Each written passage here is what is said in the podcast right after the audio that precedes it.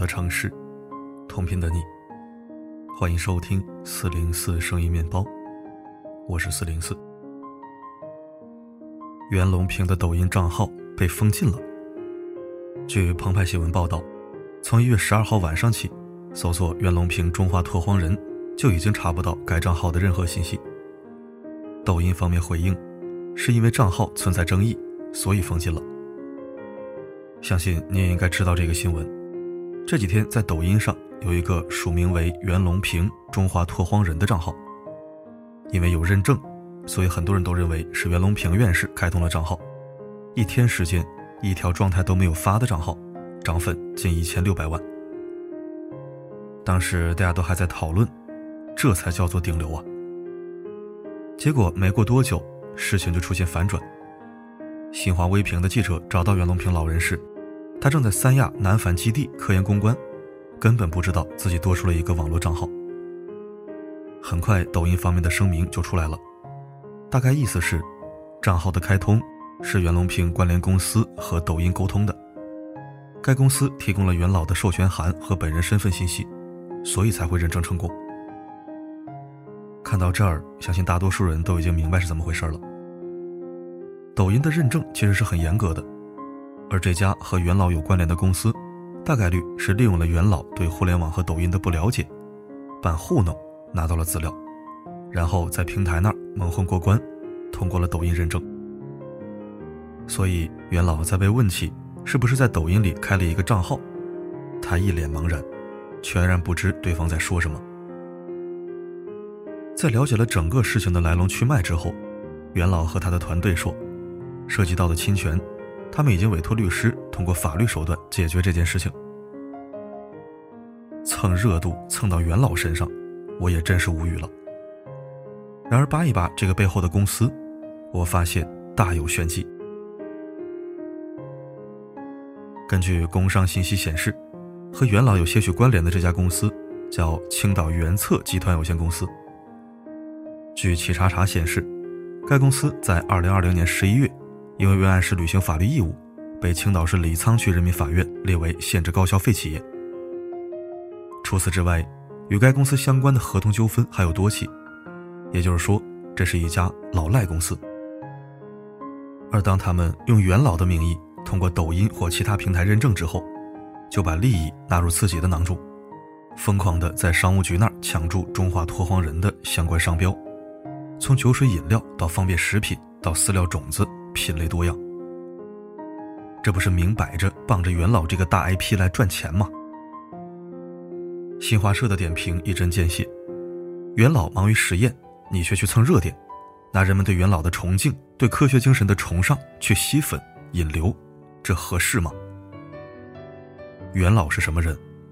是杂交水稻之父，首届国家最高科学技术奖得主，共和国勋章获得者。是为中国乃至全世界做出巨大贡献的人，他是不允许被任何人玷污的。四零四插一句，我觉得元老在古代那是可以封神的，在现代也可以。如果老赖公司拿着元老的账号去卖假货、去卖三无产品盈利，那将会是对我们的国家甚至是民族的一个抹黑。一个九十岁高龄依然奋斗在科研第一线的民族脊梁。他的名誉不容被诋毁，这也是我为什么这么气愤的原因。很多小人热衷于把英雄拉下神坛，无底线消费英雄。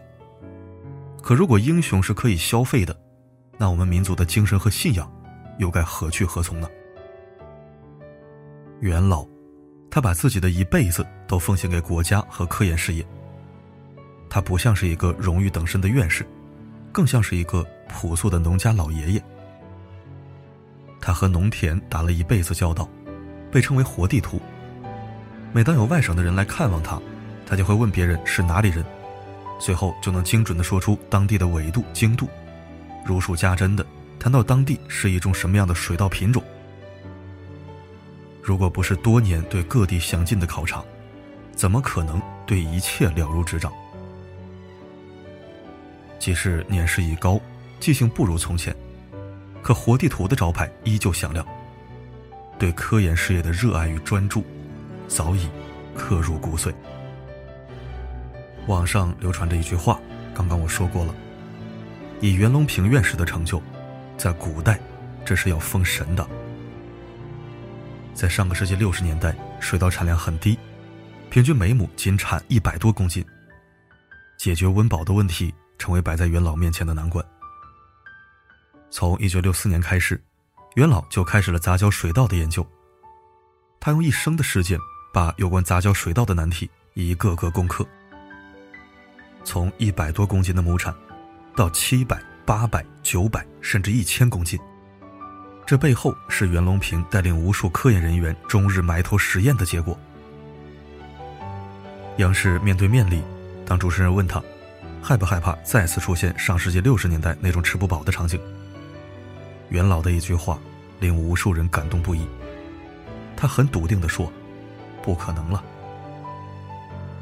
几十年如一日的研究，几万个日日夜夜的不懈坚持，就是为了让所有中国人。摆脱饥饿，他做到了。他把一生奉献给农田水稻，那一个个被攻克的难关给了他底气，所以他无比确定地说：“历史不会再重演。”袁老有两个著名的梦想：禾下乘凉梦和杂交水稻覆盖全球梦。我的心愿是发展杂交水稻，造福全球人民。眼前这位九十岁高龄的老人，头发花白了，行动也不利索了，有严重的慢阻肺病。但他仍坚守在田间地头，任风吹日晒，任蚊虫叮咬，为更多人的幸福奔走着。你们又怎么忍心去消费他呢？在中国，袁隆平这个名字，不仅仅代表一个伟大的科学家，也是一种权威和信仰。如果元老的热度都能随便蹭，如果元老的流量都能被某些公司占为己有，那是一种无限的悲哀。在这个泛娱乐化的时代，很多人都喜欢蹭热度，很多人觉得去蹭一下名人或英雄的热度没有什么不好。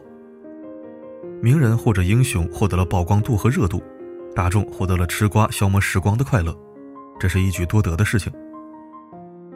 可是。并不是什么人的热度都可以蹭。还记得凉山火灾之后引发众怒的浦发银行吗？在这场火灾中，三十一名救火队员和地方干部群众在火场中牺牲，他们是当之无愧的英雄。英雄长眠，举国悲痛。国家应急管理部官网首页换成黑白色悼念英雄。这一切都昭示着，这是庄严的，不容亵渎的。然而，还是有心存侥幸的商家。牺牲的烈士中，有一位为浦发银行信用卡持卡人，所以浦发银行立马拿烈士做广告，表示要免除烈士所有未清的款项，并制作成了海报，大张旗鼓的宣传。这个行为引发了全网的愤怒。烈士已经牺牲了，烈士的家人已经够沉痛了，然而在这个时候。他们却公布了烈士的未清款项，为自己做广告，这不是拿烈士的隐私来为自己谋利吗？英雄离世，举国哀痛，打着慈善公益的幌子，却做着蹭热度、为自己引流的事情，你的良心不会痛吗？如果真的想要做好事，大可以低调进行，私下去烈士家中表示慰问，并不需要大肆宣传出来。这样不仅仅引发众怒，而且违反了《中华人民共和国英雄烈士保护法》。当然，不宣传就起不到蹭热点的作用，他们并不会这样做。所以，我们可以很明白的知道，他们到底是真的在做慈善，还是在打着慈善的幌子为自己谋利。无论你的借口多么高大上，也还是掩盖不了消费劣势的事实。在流量为王的时代。好像一切皆可娱乐，一切皆可拿来成为自己牟利的工具。但是要赚钱，也要有底线。社会和大众已经足够宽容，只要不违背公序良俗，只要不过火，很多事情都会睁一只眼闭一只眼。但这并不意味着没有禁区。对英雄人物无底线的消费，只会招致大众无限的反感，最终不过是自掘坟墓。郁达夫曾经在今年鲁迅大会上说过一句话：“一个没有英雄的民族是不幸的，一个有英雄却不知敬重爱惜的民族是不可救药的。有了伟大的人物而不知拥护、爱戴、崇仰的国家，是没有希望的奴隶之邦。”就在刚刚过去的二零二零年末，一个一百七十多万粉丝的大 V 施伟，发出标题为“还记得一年前的李文亮吗？”这是施伟从二零二零年年初到年末，持之以恒发文二十来篇，从不同的方面来抹黑李文亮先生。他歪曲事实，捏造李文亮被敌对势力看中，对国家认证的李医生烈士身份存疑，而一句让敌人得到攻击的空间。就差把李医生钉到耻辱柱上了，用根本没有经过证实的事情进行诋毁，而他以往发的关于李文亮的文章，更是像吸血的蝙蝠一样，逮着不能开口为自己辩解的人一顿乱喷。更令人心惊的是，每篇文章都有几十万的阅读量。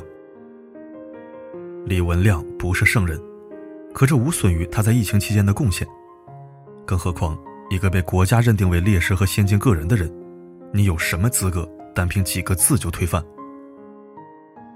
一次次发长文进行诋毁、泼脏水，说到底就是为了集结那些口嗨党，好掐烂钱、无底线蹭热度。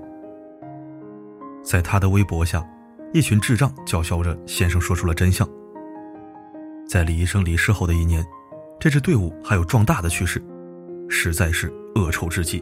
扭曲至极，没有胆量碰瓷活着的英雄，就拼了命消费逝去的烈士。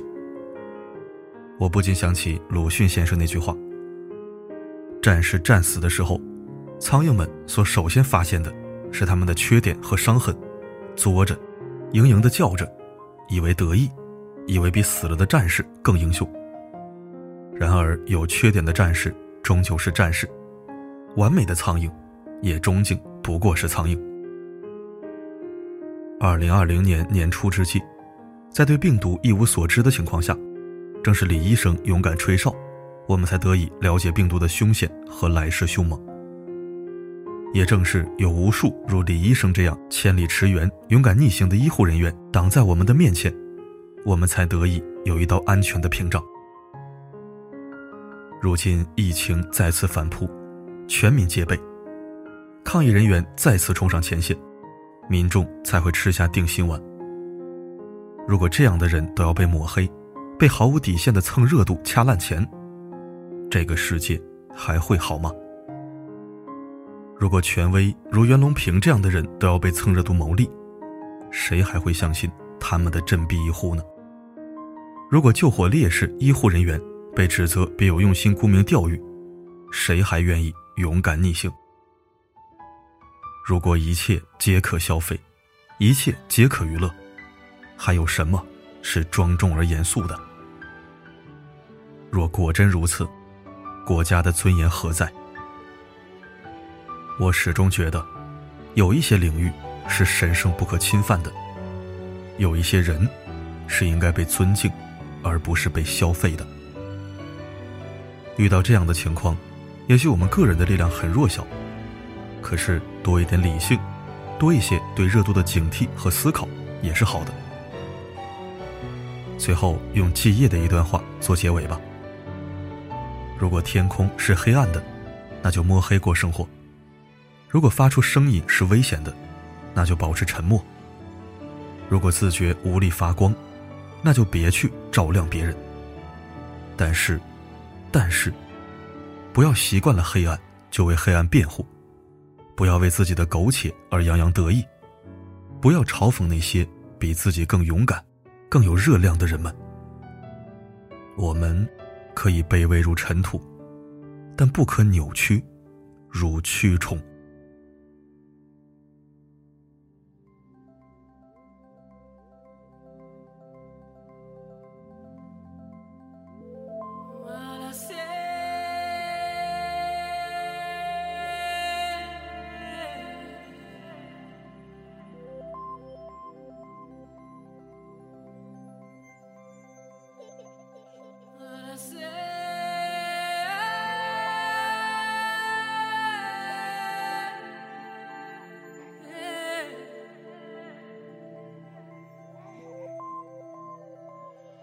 夜空中最亮的星，能否听清那仰望的人心底的孤独和叹息？夜空中最亮的星，能否记起曾与我同行？消失在风里的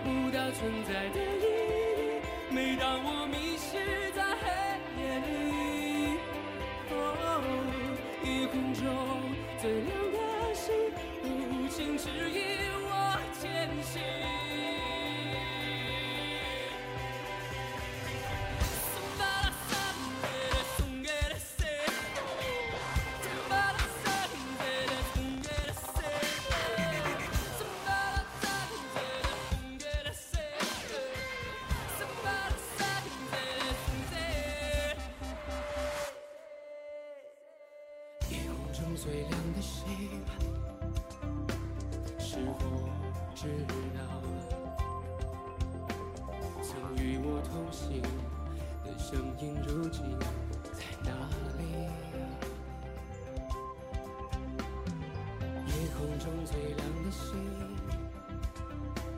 是否在意？是等太阳升起，还是意外先来临？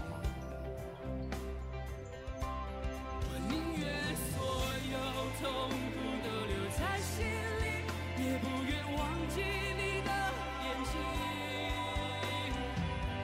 给我再去相信的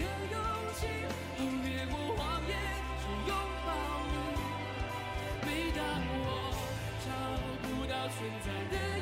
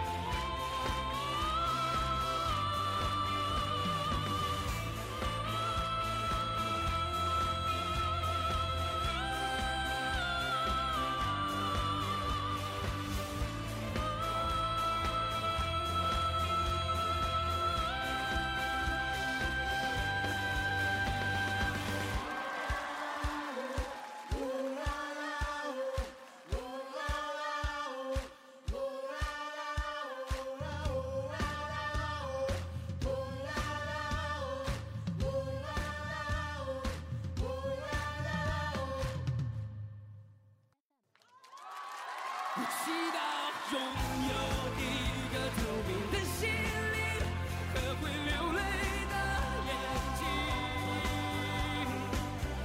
给我再去相信的勇气，哦，越过谎言去。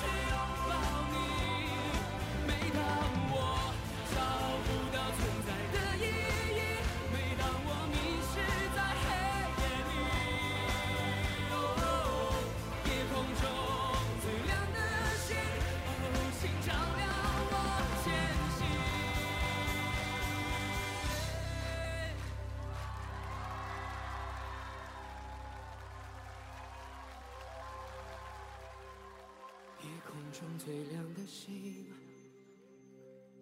能否听清那仰望的人心底的孤独？